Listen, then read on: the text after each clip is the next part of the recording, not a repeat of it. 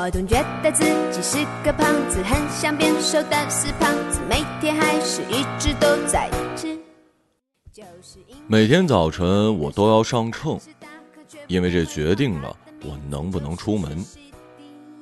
众所周知，汽车尾号限行已经不能解决城市拥堵问题，于是我们想出了更伟大的办法——限人。但是人毕竟不是一串数字，没有单双号。有人提议根据单双眼皮来限制出行，很快被人否决了。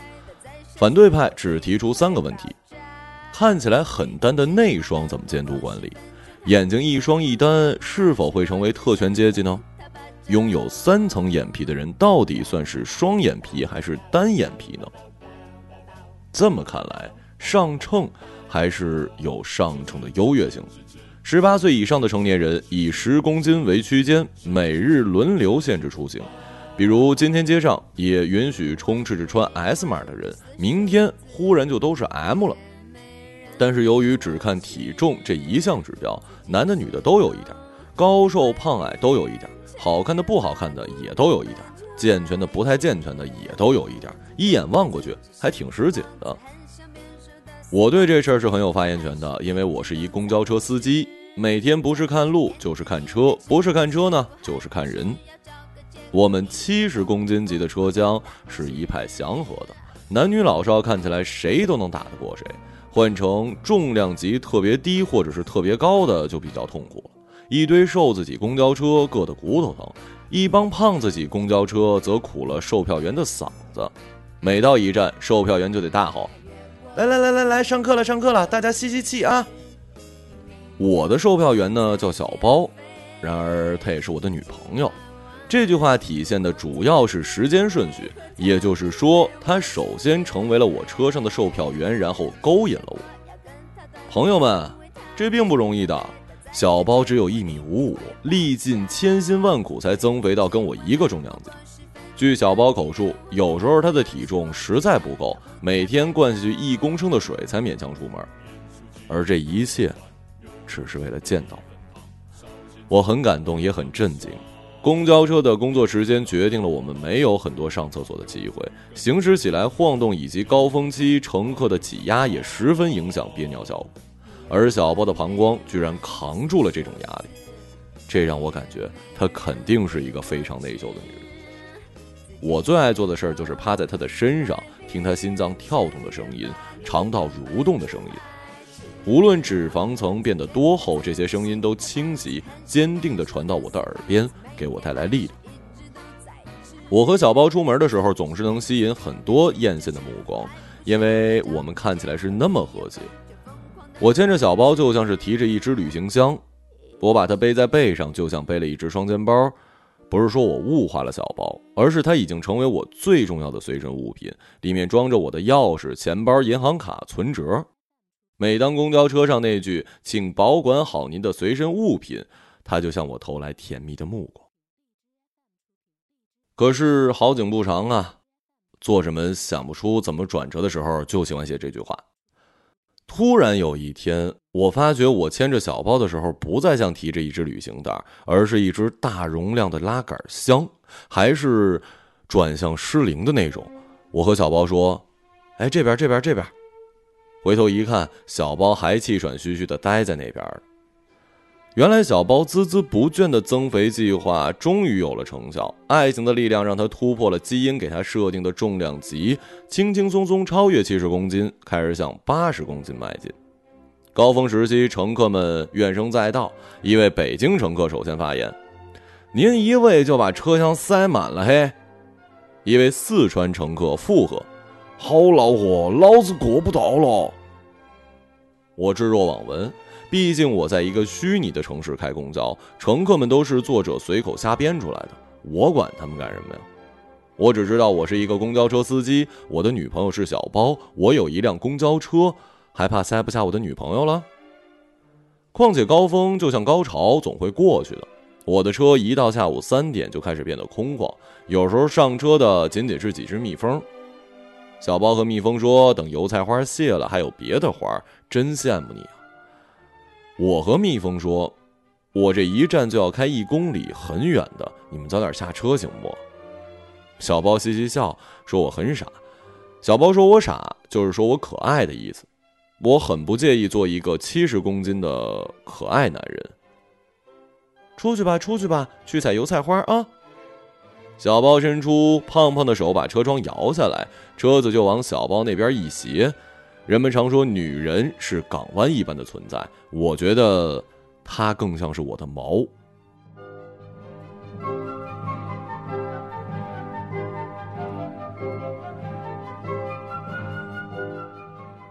我的小包是用脂肪跟糖做的毛，它侧着身子一步一步下车了，我就回到岸上。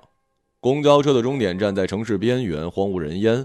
我们挤进小小的空管室吃盒饭，小包把摞成一叠的不锈钢饭盒一层一层打开。食物的香气升腾在我们俩之间，小包有点不好意思。你有没有发现我吃的越来越多了？吃饭的时候不要贪心。我没有告诉小包，我唯一擅长的事情就是接受一切。每当老天爷给我一个太大的任务，我就把它切成小块慢慢咽。小时候我觉得跳绳那一分钟太漫长，就闭上眼睛从一数到十，再从一数到十，再从一数到十。后来我觉得开长途太遥远，就选择了开公交。你看看，过一公里就到站，再过一公里又到站。时间、空间的概念太过高深，我这里微尘配不上的，地球、银河系都未必配得上。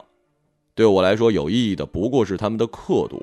我很喜欢当时间刻度是一秒钟的时候，更喜欢当一秒钟被分成滴和哒两个部分的时候。没有道理，我在滴的时候还在爱着某人，而在搭的时候就不爱了。我很短暂的，所以我只有在短暂中才能接近永恒。小包一定觉得我的爱是盲目的，起码不怎么理智。可事实恰恰相反，因为他的体重对我来说也不过是一个刻度。我能接受七十公斤的小包，也就能接受八十公斤的小包，否则我就是不讲道理。我温柔地看着小包吞噬食物，小包吞噬食物，那些食物再变成脂肪来吞噬它。我想到那增加的公斤数变成小包的包中包，就忍不住笑起来。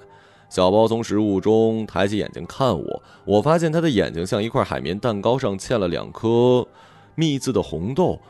他不知道我为什么笑，也不知道我会一直这么温柔。没有让他知道这些事儿是我的错。由于作者想象力有限，我不得不非常俗气的在某一个凌晨醒来，用手掌摸索床铺，发现身边没人，然后循声在卫生间找到正在干呕的小包。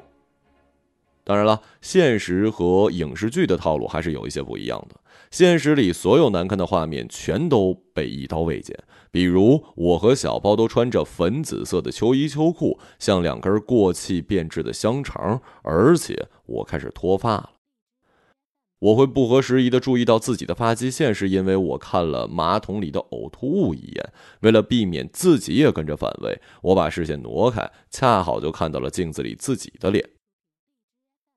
你怀孕了？我说的像是一个深沉的话剧演员。不是，比那还严重。小包抽着十几张卫生纸，擦擦嘴，擦擦脸。你要死了！我一边说一边忍不住观察自己的抬头纹，比那更严重。小包突然出现在镜子里，注视着我。我超过八十公斤了。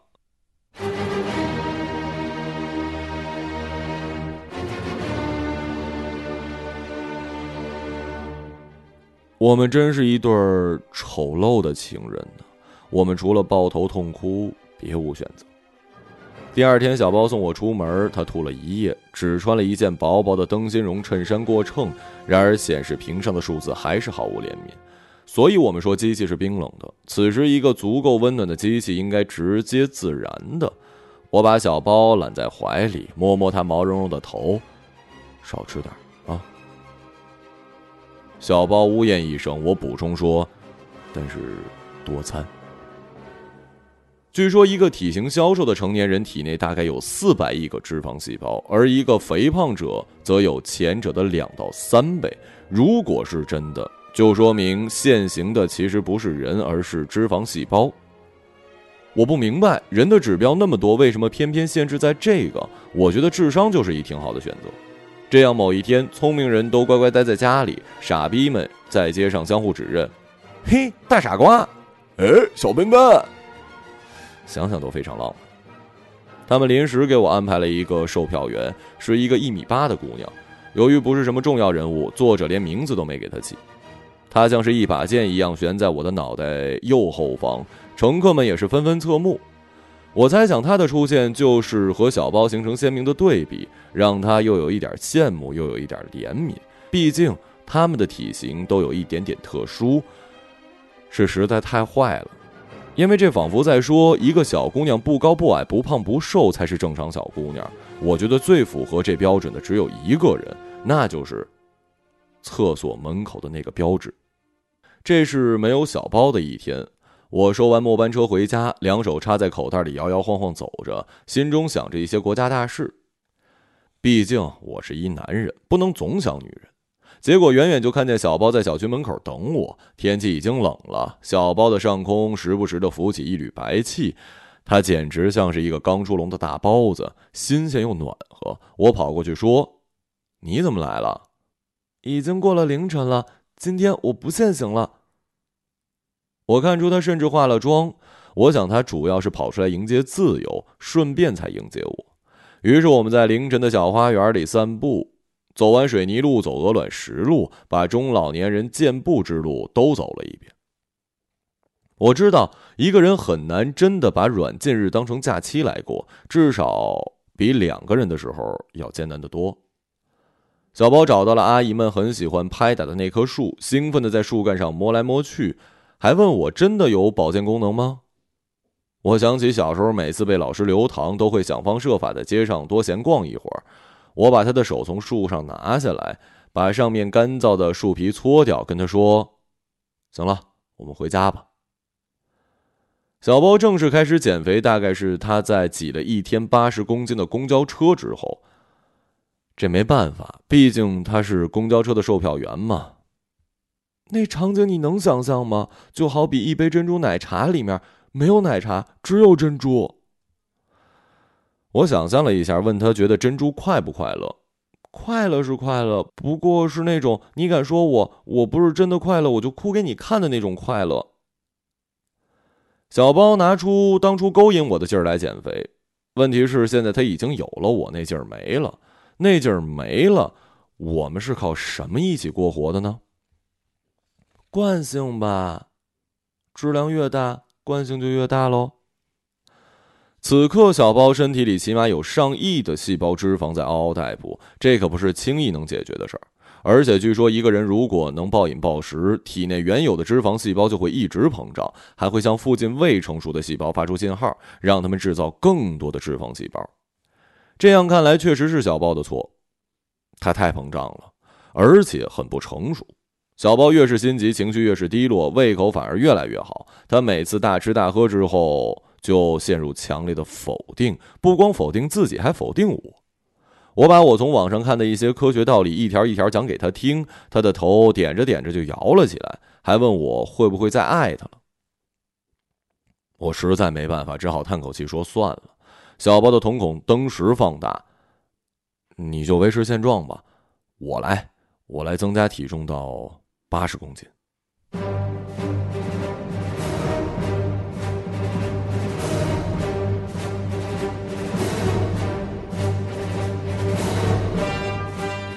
接下来的日子，小包像是喂猪一样的喂我。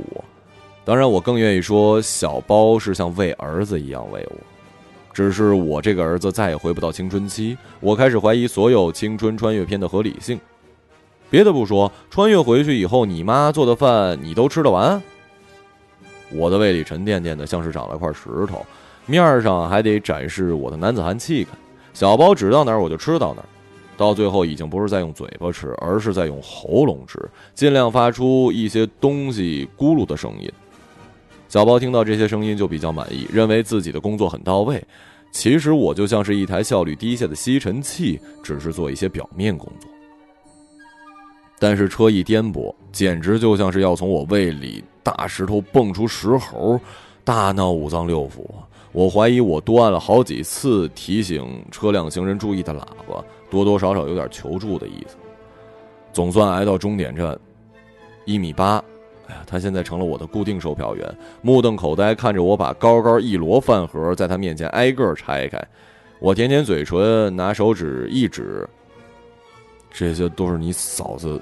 给你做的，他这个人吧，特别热情好客呀。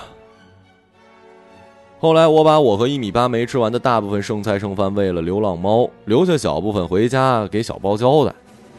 再后来我开始赖床，一边嚷嚷着来不及了来不及了，一边把早饭放在塑料袋打包带走。终点站的猫被我养的是异常壮硕，它们很喜欢土豆牛肉，但是完全不碰四季豆。小包接过空饭盒，挨个观察。没想到你这么喜欢土豆牛肉啊！以后多给你做。我嘴上应着，赶紧从厨房溜走。每天早上我都要上秤，因为这不只决定了我能不能出门，还决定了我能不能跟小包一块儿出门。在胡吃海塞了半个月之后，我的体重只从七十三公斤变成了七十四公斤。小包改变了喂养我的策略。他说：“之前给我准备的饭菜太健康，应该多来点炸鸡、可乐、红油面条、黄油曲奇、奶油泡芙。”他补充说：“还有一点就是要一直坐着，不要动。”我说：“我一公交车司机，从起点站到终点站，再从终点站到起点站，谁做的比我多呀？”小包带着我去吃他各种钟爱的小吃。以前他为了我增肥，现在我为了他增肥。想想还有点浪漫。小包回忆起过去，说认识我之前其实也不瘦，有将近六十公斤。于是我也回忆过去，说认识他之前就七十三公斤。小包脸色突然变了。那之前呢？七十三公斤啊。大学的时候呢？七十三、七十四吧，那时候胖点高中的时候呢？七十七十一吧，那时候辛苦一点。我把手上的蛋挞吃完，又接过小包手上咬了一口的蛋挞，酥皮和沉默同时掉了一地。回到家里，小包非常罕见的叫了我全名，然后他说：“你现在就上一下秤吧。”我大概知道小包为什么不开心，也大概知道怎么让小包变开心。我摸着殷实的肚皮，信心满满的站了上去。我从七十四公斤，又变回了。七十三公斤，七十三，我没想到一个数字会让我变得差点妻离子散。我说差点，当时是因为我跟小包没有儿子，我们甚至连婚都没结。我说我要是现在跟你求婚，是不是太草率了？小包捶了我一拳，把我打倒在床上。我们一起躺在床上，盯着正在没变的天花板。生活会变好吗？谁也不知道。但是世界好像一直在变得越来越荒谬。我把小包的手拉到胸口，好了，我们结婚吧。